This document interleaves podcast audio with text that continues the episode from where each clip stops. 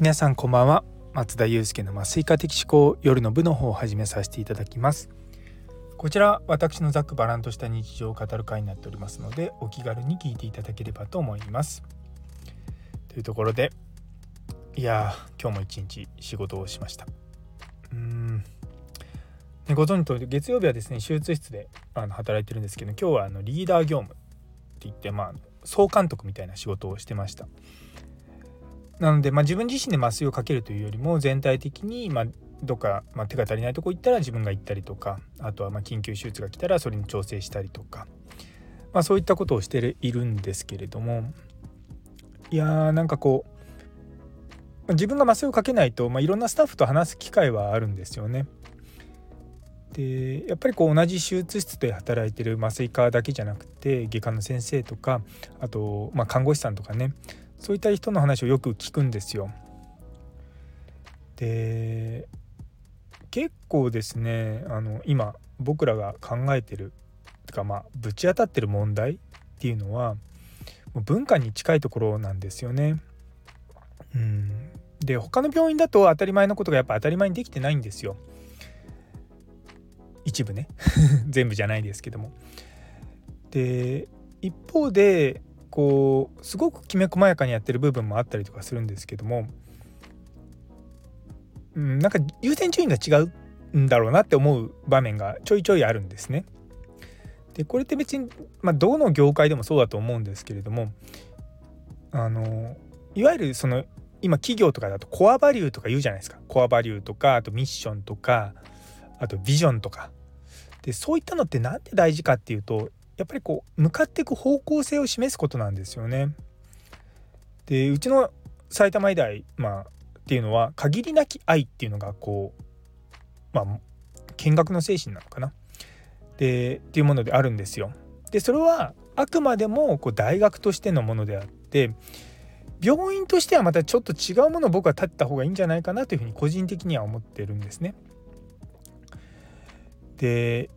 まあ皆さん上の人たちってもう口を開けばいや地域住民のためにとかあのね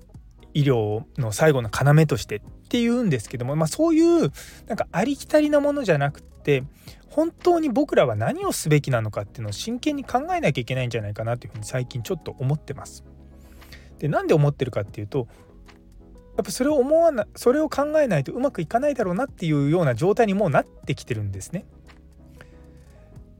でおそらく一般企業でこういったことにぶち当たったのって多分10年とか15年ぐらい前だと思うんですよね。でその頃からよく会社とかでミッションとかバリューとかさっき言ったような、あの、ものがよく出てくるようになったんですよホームページでも。でそういったのってじゃあどうやったら出てきたかっていうと実は幹部の企業研修なんですよね。でやっぱりね思うのがどんなに現場が頑張っていても幹部がちゃんと教育されてしかるべき方向を見据えてやっていかないといけないと思うんですね。でどうしてもまあどこの病院もそうなんですがその経営に加わってる方々は皆さん50歳を超えている方なんですよ場合によって60歳を超えてる人たちが大半だったりするんですね。でも病院とか、まあ、何でも企業もそうなんですけどもちろんそういったベテランの方がいても全然いいんですがそこに若い人が入ってないっていうのもまた問題だと思うんですよね。で若いっていうのはただ単に年齢が若いっていうよりも感性が若いとかそういったところだと思うんですよ。やっぱりこう物事を変えたりとかこう変化していくそれをやっぱり積極的にやっていくっていう人たちが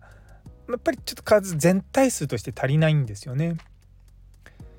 で大体まあ私もそうなんですけれども、まあ、物事いろいろ変えたいなと思ってるような人たちで大学病院とか大きな組織で変わらないとああもうここは無理だから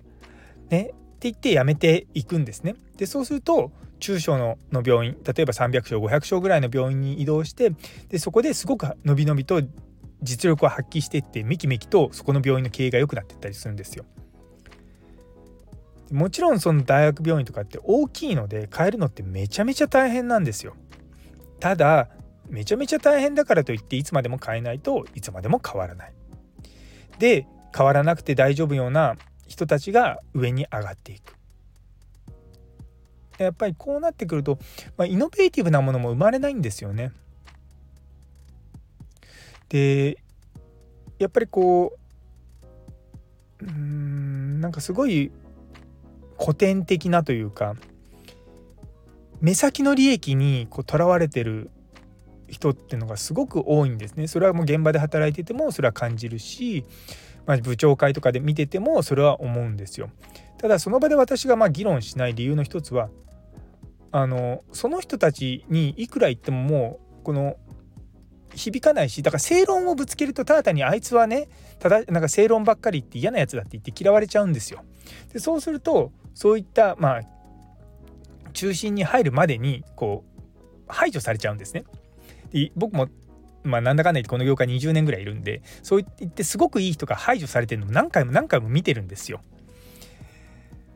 だから僕もまあ持ってはいてもうんって黙りながらまあもうあと5年後とかあと10年後とかそういうふうに考えてやってはいるんですね。本当にまあもったいないなと思うんですよね。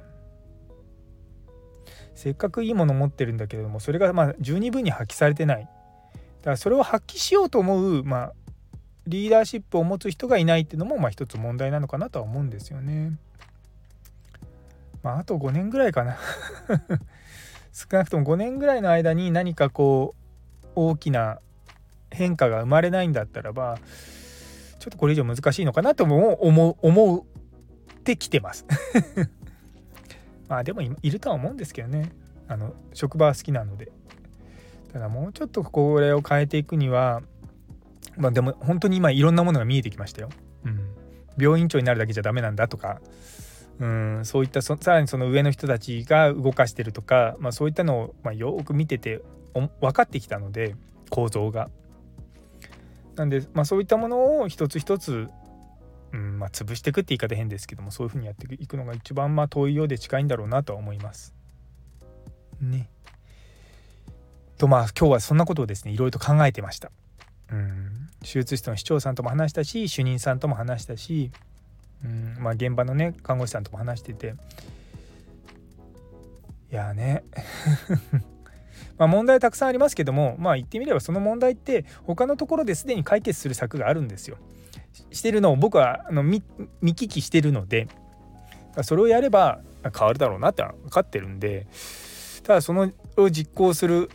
場にまだ立ってない立ててないっていうのがあるんでうんどうしようかなというふうに思っておりました。とまあちょっと私の妄想というか、夢というか考えをですねこう皆さんと共有してね